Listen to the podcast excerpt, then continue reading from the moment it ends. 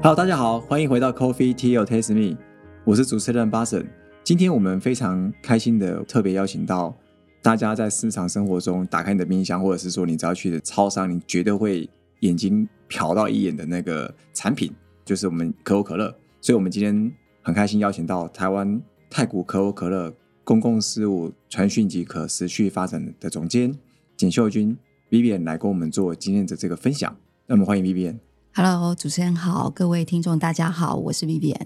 刚刚提到，就是可口可乐其实是一个非常球的品牌，而且大家生活中可能冰箱一开，几乎百分之九十九应该都会出现的东西。这么久一个品牌啊，那我觉得我们想要探讨它永续，一定背后价值一定很多。那我想要先从最源头来讲，毕竟你是负责这个可持续发展这个部分，你个人对于永续这个定义是什么？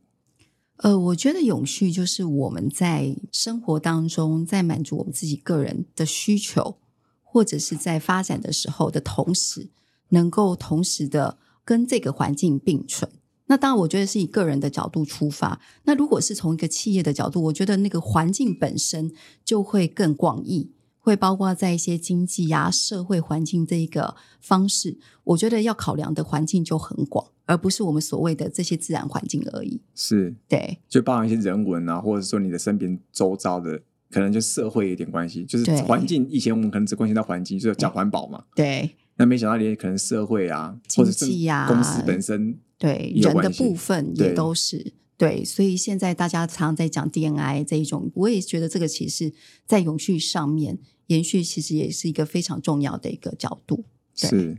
那在这个永续发展这样的一个框架底下，泰国可口可乐你们怎么样去推动这个社会责任的部分，还有一些绿色环保行动？你们目前有没有一些大的一个策略的方向？好我们在二零一八年的时候有一个呃拟定了一个二零三零年的一个目标，然后我们的口号叫“可有为乐有梦可有为有乐有梦”，可有为乐有梦。哦，可有为乐有梦，对对对听起来有点绕口。对，因为就可乐嘛。那我们在整个架构底下有三大面向、七大领域，从产品出发，然后接下来到环境、到人的部分，这是三大面向。是对，那产品的部分就包括像产品本身的研发，我们接下来其实会推出非常多，就是我们有以减糖为目标，然后另外就是在采购的部分。那另外就是在环境的部分，我想这个也是大家比较熟悉的，就是在像气候环境的部分，然后另外一个就是水资源，还有包装跟废弃物。然后关于人的部分，当然就关心到我们的员工了。好，那员工的部分就是牵扯到安全，我们要提供一个安全的环境给我们的员工。然后我们在推广多元共融，然后另外就是我们所在的社区的环境。好，这个环境里面就是所在社区，我们要在这个环境里面如何能够提供我我们所谓的企业社会责任。啊，对，对对，那这个是我们几个主要的架构。当然，我们在内部在推动的时候，其实很重要，就是不会是只有我这个部门在做，是最重要，其实我们在台湾有成立了一个可持续发展委员会，那总经理就是我们的主席，那我是是主要的负责人。底下有刚刚所谓的七大领域的部分，有分成七大小组。那这七个小组呢，各自是由各部门的总监带领跨部门的团队一起来推动。所以，我们其实基本上是一个全体，就是应该是跨部门一起动起来的一个方式，因为它牵扯的面向太广了，所以不太可能是由一个部门去执行而已。所以你们还特别从一个委委员会，然后分成七个小组去各自执行不同的方是选。对，那所以我们会有一些季度的会议啊，或者是这些小组其实固定也会有一些会议，因为这些其实都是牵扯到一些营运当中应该要做的一些事情。那也会有一个比较长远的一个目标，跟短中长的一个目标。那刚刚这这七个面向，它是全球不同的国家的这个营运，其实都会有这几个面向吗？还是其实每个国家可能会不一样？呃，在太古可口可乐本身，这个其实是一个已经固定的一个七个面向。是对，那当然我呃也有非常清楚的目标，那也会依照各地的一个状况稍微做一些调整，目标的部分会做一些调整，但主要的目标也是一致的，面向也是一致的。哦，了解。那这七个面向，其实我在想说，就里面哪一个部分有没有特别是针对所有我们一般讲最常讲什么近零排放的这个直接有相关的，然后有没有具体的一些计划可能正在进行中，或者说，哎、可能是三零年我们要达成的一个目标这样子。呃，我们倒不会用净零排放这个概念，哦，其实我们比较是从我们自己业务营运的角度出发，所以我们在看的是，呃，我们加入了科学依据的一个减碳目标，对，对，就是所谓的 SBTI。那这个目标里面呢，会有三嘛？大家在讲范畴一、范畴二、范畴三。啊，对，对，范畴一跟二就是我们主要的营业营业的一个营运对的部分。那我们在范畴一跟范畴二加起来，我们希望在二零三零年的时候可以降低百分之七十的减碳排放。哦，绝对值哦。蛮 aggressive 的，因为我记得大部分的都是一半而已。对，那我们基本上是我们自己的营运目标其实一直在成长，但是我们的减碳量要要逐渐的下降。那这样还蛮难的，就是是我要卖很多，很但是还要减，挑战啊还要减碳。对对，然后如果是从一二三的话，就是牵扯到上下游的部分，总共要减碳百分之三十。哦，到三的话就要减到百分之三十。对，因为上下游的部分可控的其实是相对比较少一点，啊但是主要比较 aggressive 的，会主要针对我们自己在我们自己主要的营核心营运的部分。哦，那这样变成说你要加到百分之三十，并自己要真的要做更高才有机会，不然你是没办法替换别人的。是，哦，我刚刚有点好奇，因为你前面有提到有一个部门就专门处理水资源的部分，为什么做可乐就是会跟水资源什么关系？我我想，因为水应该是我们其中一个非常重要的个原料。原料对，你看我们所有的饮料里面都有水嘛，对，那对会浪费更多水，会使用更更多水的关系，减少水的使用量的关系？我觉得应该是说从几个面向来看啦。如果你要从水的部分，其实我们会从三件事来做。一个是我希望在减少用水，所以我们在自己的工厂在使用的时候，其实会去侦测一个叫做水耗用率。从、哦，对，就是生产一公升的饮料对会耗用的水有多少？好，那我们从大概十几年前开始监测，一二十年前开始监测，那时候大概三点多，就生产一公升，大概要花费三点多，等于一三就三一公倍多，对，就是一公升在里面嘛，对其他的部分就是二点多嘛。对，那到现在大概是二点二六左右。好，那我们自己的目标是希望能够做到一点七，就是一瓶一点七，然后你另外多出来大概零对点七之类的。对对，就是一点七。所以这是我们自己在观测的部分。那当然，另外一个部分是好，其实它的部分我在 operation 端，其实我在运用的时候，生产我们会分瓶内跟瓶外，瓶内就是已经卖出去了嘛。那瓶外的部分就是我们在在生产制造的过程里面所用的这些水，我会重复再利用，会会重新过滤啊，再利用啊，处理之后再利用，处理到不能再处理的时候，我们会让这个水达到一个生物可存活的一个标准，然后再排放到大自然去。好哦，那这已经排到大自然了。那我卖出去的水怎么办？那我们就会其他几个计划来做。一个是我们希望能够做自然的一个水资源的保育，所以在台湾我们赞助了台北跟台南有在南区有那个湿地的保育。哦好，然后另外一个部分就是呃，我们希望能够提供没有干净的水的地方的人有干净的水可以使用。好，那在台湾，我相信您一定会觉得说，哎，自来水很方便啊有。有这地方吗？哎，对啊，你怎么会觉得有这个地方吗？呃，对，有哎，其实是真的有，在哦很多山区的地方，他们可能用的是简易自来水。那像前阵子不是大雨嘛，对，暴雨，哇，这时候就对他们来讲就很辛苦，因为这些自来水其实是暴露在外面的，那个水管是往上接的，对不对，就是接山泉水嘛。啊，对，那个暴雨的时候，其实水会变浑浊，嗯，那所以到他家的水就是变浑浊的，要不就是这水管会被冲坏掉。对，所以我们已经从二零一四年开始了一个计划，就是我们在这些无自来水的偏远地区，协助他们去建制雨水主机系统。现在目前已经在七个县市有建制了十一个雨水主机系统，好都在山区，都在山区，嗯因为一定是没有自来水的地方才会去建制。对，那当然就是受惠人数大概八千五百人，虽然听起来不多，但是也是因为这些地方居住的民众真的很少。哦，对但是我就不多，对，那我们也相信说，其实他们也有用水争议嘛，所以应该要协助他们有干净的用水。是所以这是我们在水上面的一些策略。哦，这蛮有趣的。对而且重点是你是住在台湾，因为一般我们知道很多在做就是你知道解决用水问题的，很多喜欢做在国外，对，因为国外好像有什么非洲啊或者其他国家，是就是好像那些地方用水很有问题，但是没有人特别想到台湾的那些山区嗯，的用水问题这件事情。对我我们国外其实也有做啦，但是我觉得在台湾，其实我们本身自己也希望说找出一些机会点，可以协助台湾真的在地这里可以有一些贡献。对，那刚刚前面提到的这个瓶身外面，那我刚刚突然想到，就是做可口可乐一定是以很多设计为主，因为可毕竟可口可乐的品牌的设计其实就是还蛮潮流的，有的时候就是变成它品牌力很强。那在包装设计上面，你们在这段时间的演化有没有做什么样的改变？呃，我们比较特别是在去年，我们推出了一支产品叫博纳垮一样的无标签碱性水。博纳垮一样是博纳垮是英文，啊一样是它的中文。博纳垮什么意思啊？博纳垮就蹦阿垮就是法文水的意思嘛。哦，对对，阿垮就是水的意思嘛。对，然后我们呢，就是让它这支产品变成无标签。我我想现场刚好主持人也有看到这支刚有喝过了。对，那这支产品比较特别，是因为没有标签，那就可以比较方便回收。但是大家可能觉得没标签很简单，那不是就把标签撕掉就好？但是单品贩售意思是什么？就是你必须要符合台湾的政府法规嘛。对，那政府法规里面这些标示到底要写在哪里？那当然就是要印在瓶身上面，所以我们就用镭射雕刻的方式把它雷雕在瓶身上面。对我刚刚有跟 Vivian 了解到，因为雷雕在制造一个瓶身上面，变成曲线的，其实还蛮难的，在产线上面做也很难。是它必须要固定住，然后固定某一个地方，所以在效能上面其实相对是真的比较比较低的。所以像这样子的话，你们的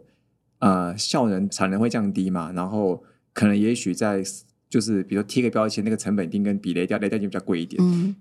成本大概多多少？嗯，成本的部分如果是机密就不用讲。成本的部分，老实说我，我没有那么清楚啦，因为我可能比较负责在沟通方面，所以可能在成本上面比较没有特别琢磨。不过，我还有另外一件事情，是因为这支产品我们在今年除了无标签之外，我们又把它升级了。好，我们开始，因为去年法规有通过，可以使用食品级的再生 PET 在食品的产品上面，然后食品的容器上面。那这支产品在今年已经全面使用再生 PET。你们是你们算是第一支使用才是我们应该是第一支使用，而且成本相对也比较高，啊，这这个也比较高。当然比较高。对，因为你回收再处理，其实相对它的成本是比较高的。所以你们愿意要负担这个成本，然后去推出这样的产品，其实也是一个我觉得也是愿意改变的决心。对我，我觉得也是从一个民众教育的概念啦。我觉得也让民众理解说，其实这件事情并不是只是看起来很简单，但是其实做它是可以用不同的方式去执行，去做到永续的。对，不仅仅只是大家想的这么简单，但是它其实有很多方法，而且企业是愿意要要付出去做这件事情。是，那我就蛮好奇，刚刚提到就是范畴一二三嘛，对，那刚刚提到有提到三，就是你想要目标在三零年前的百分之三十，呃，一二三加起来是对，一三 over 三十嘛。那这就处于在供应链，对。那在供应链那个部分，你们有做到什么样的这个策略或是规划，然后来去协助他们降低，或甚至说我们对供应链来讲，毕竟可口可乐是一个品牌，很多人觉得说大品牌一定会压榨供应商。就是他们可能就没有什么公平贸易的这个问题，这样的那个结果，你们对这个部分有没有就是想要推行，可能希望大家都公平贸易，然后大家可能就也帮助供应链做转型，然后也推动他们的一些社区发展这个部分。其实我觉得在供应链的部分也是我们一直在琢磨，因为其实像我们在去年就有办了供应商的一个大会，嗯，然后去跟他们宣导，就是去跟他们分享有关于永续的概念对，你也去理解他们现在目前的一个 status。那在今年，我们也希望说可以再进一步跟他们有一些合作，然后看可以共同推动什么样的一个目标。嗯，当然，我觉得比较重要的是，其实我们自己有很多的规范。好，那要跟我们合作，其实就必须要符合这些，不管在人权上面的一些规范啊，这些其实公司要很 ESG 才可以。对我们其实有一些 SGP 有一个 SGP 的一个认证，好，必须要符合。然后另外就是我们在呃农业上面一些原料上面，其实我们也自己 commit 我们自己要使用百分之百，未来要能够达到百分之百是用可持续农业，能够获得可持续农业的一个原则的标就是所谓。自然农法的哎，也不，它其实包括蛮多的，包括一些人物啊、社会经济啊，或者是有没有一些呃劳工的一些权利的部分。就包含所以它其实那个农地的供应商，他也必须要是有符合几个 ESG 三个面向的标准。对，它有一个可持续农业的一个原则。哦，，对，那个要不要符符合那样的一个标准？所以我们希望在二零二五年，我们所有的这些主要的农业的原料是可以符合这个标准的。所以我觉得在供应商上面，其实可以做的面向非常的广。那你们在执行这个部分有没有因此知道，就是真的筛掉一些淘汰掉还蛮多，就是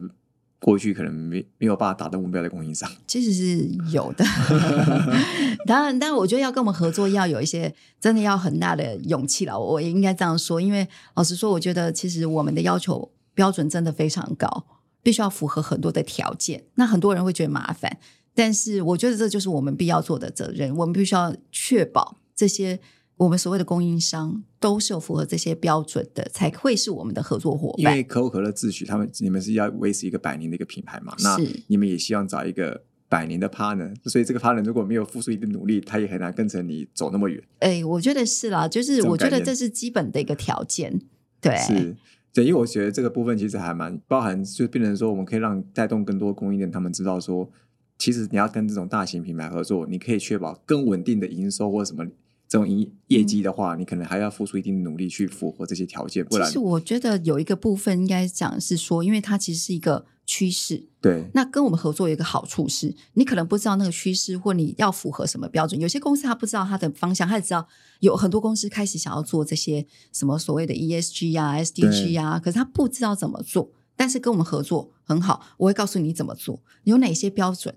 那你只要照着我们的标准，你可能就可以往这个方向走。就当做上辅导课就好了。是，那就是有人来辅导你嘛那你未来未来，其实你跟一些大厂商合作的时候，其实这些都是符合标准的。而且搞不好还不用钱，是，因为他在卖你东西，但是要为你辅导他成为你的供应商，所以搞不好你不用付钱。对，我觉得当然他必须要做一些调整啦，但是我觉得这就是在辅导上面、嗯或者提供他的一些 guidance 的部分、一些原则的部分，我我相信对他们来讲是有很大的作用的。对，所以这样看起来也可以一个角度，就是说，如果很多人不想花钱上公文课，刚才想办法成为大品牌或可口可乐供应商，就可以顺便被辅导了。是，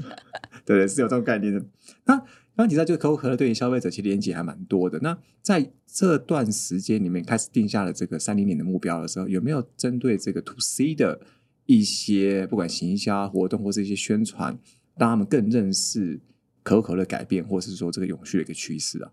哎，我觉得其实，在一些当然透过一些采访或者是一些沟通上面，其实陆续有在做。不过，我觉得有几件事情是我们常常有在做，一个是在水资源的部分，其实我们一直有在做大众教育、大众沟通的部分。好，所以其实从过往我们有在办一些展览，或者是在做一些讲座，然后会有一些线上的一些互动的游戏，像我们去年就上了一个叫水逆的一水逆水逆，大家讲的是星座嘛，那我们就把它结合水逆是 逆逆逆行的逆行的概念，哦所以我们在讲水逆，所以我们结合了水逆去做节水。那你就可以用星座的概念教你怎么样做节水，用这个概念，其实消费者就很有趣嘛。它就是一个，我们就一个线上展览，那你就看说这水逆是什么概念。那如果你是什么星座，你应该用什么的方式去做节水？好，所以我觉得我们的我们的好处是我们懂得消费者，所以我们可以用行销的方式去吸引消费者。那像过往，其实我们在做水展览，我也不是只是硬生生说啊，你应该要怎么做，你应该要怎么做，而是我用一个比较 emotional 的概念，比较是比较是你知道引起大家对水的感觉，所以我们用了很多一些艺术，或者用一些比较是人文的一个方式或故事性图片、摄影作品，让大家哦对于水有一些连接，然后我们再回到理性的部分，从感性再拉到理性。所以其实我们在做这些沟通的时候，我们都从一个行销或怎么样去对消费者沟通的一个角度出发。那像刚刚提到这支水的部分，我想这个也是我们这支产品除了说提供消费者一个比较环保的一个选择之外，其实我们在沟通，我们在宣传里面，我们都是提醒消费者自己要自带水杯。那如果你真的在外面不得已，对你没有带水杯，你需要一瓶瓶装水的时候，那我们就提供一个相对环保的选择。而在这个沟通里面，我们一直强调，你就是要自带水杯。是那我我觉得这个其实相对起来，这个资源就不会是说你一定要来买我这支水。应该我们在宣传也是同时在教育消费者自己要带水杯的重要性就你们的。宣传也没有说非得要买你们的水，你只是告诉他是在整个水资源或是整个永续的概念上面是怎么样的情况。那当你如果忘记带水杯或干嘛，我的选择会相对于其他的更环保的一点。是是，是，那假设我们目标是三零年嘛，那目前在我们可能在在台湾的话，有没有近期一些更我不能讲雄心，就是它是这个 一个相对目前来说是一个比较理想的愿景。呃，我觉得有一个愿景，现在是呃我们，Global 也期待我们是能够在二零二六年全球都可以用到百分之百的，就是我们主要核心的营运的部分要用到百分之百再生能源。嗯，好，这听起来很挑战。百分之百。对，百分之百。那二零二六年，好，那老实说，我觉得这件事情对我们来讲很挑战，尤其在台湾现在的一个环境背景里面。对对，就是我们除了自建之外，那就是要外购电嘛。对啊那外购电的部分，现在能源政府也在做能源转型，是，然后再生能源的供给其实也不足，所以我们也一直在寻求这个机会点，看看有什么样的机会点可以协助我们做到这一个目标。所以你们现在是倾向于自己种电吗？还是说只能用买电的方式？这个比较呃机会都有，就是我们自己的土地里面，我们希望能够有再生能源。好，那当然盖满之后，还有其他的来源，我们就必须要想其他的办法。不过现在会现阶段会先从我们自己的地开始自建为主，然后之后慢慢的再寻求外面的资源。对啊，因为百分之百挑战还蛮高，而且对二六年快到了，是，对我希望我能够达成。对啊，因为二六年还蛮还蛮快的，而且是百分之百不容易，因为对，可是我不知道，就是在可口可乐制造过程中，它的那个耗电量是真的很大的，很大吗？其实也不会到很大，但是我觉得你说在主要营运上面，老实说，我觉得你真的要做到百分之百，对每一个任何一个企业来讲都相对的困难。也是制造业的一种，它的那个机机具运作还是相对大，至少比是地比办公室多。对，但是我觉得，呃，因为其实这整个目标是全球的啦，所以我们自己全球自己在，呃，我们太古可口可乐自己全球的一个目标，所以包括像我们在美国，对，因为土地大嘛，然后在中国土地也很大，所以这两个地方其实相对起来，因为他们的 operation 上面，其实在营运上面的占比也相对比较大，对所以我他们相对是比较容易达成的。嗯，也比较有机会达成。那我们现在还寻求一些机会，当然我们有慢慢的一个路径在在寻求这个目标，在往这个地方前进。不过我觉得这个就是对我来讲算是一个还蛮大的挑战。是。那最后想要问一下，就是我刚刚提到一些有这样的一个愿景嘛？那你觉得有没有遇到一些什么样的一个挑战？在目前刚刚前面提到的一些面向，以台湾来说的话，我觉得就是现在目前台湾的整个环境来讲，大家都已经开始有这样的意识，对，然后也开始大家都有很多的讨论。我想政府其实也不管在产官学上面，大家都很热烈的讨论这件事情。嗯，那我觉得现在最重要就是大家怎么集合这些讨论，然后真的找出一些真正的解方出来。可执行的方向，对，我觉得可执行的方向是很重要的，而且尤其是我们自己定定二零三零年的目标，其实有很多的事情是还没有看到一个结果的。好，比如说我我也我也很想用呃电动卡车啊，可啊是现在目前可能还没有办法真台湾好像正没有任何有一家有引进电动卡车的样子。呃已经开始渐渐有，但是我觉得那个。呃，成本上面跟整个 operation 上面、营运三倍上面，不仅仅只是成本，而是它能够运营的一个路径，其实相对比较受限。哦，对，所以我觉得有很多的挑战，其实我们还现在还在找那个解放本身。所以对我来讲，比较大的一个挑战是如何把这些讨论变成真的实质可以做的目标的的一个行动。是这个看起来就是可能要产官学看到怎么样的合作，然后要一起是帮忙。因为企业一直想做，如果一些政策如果政府没办法直接配合的话，你也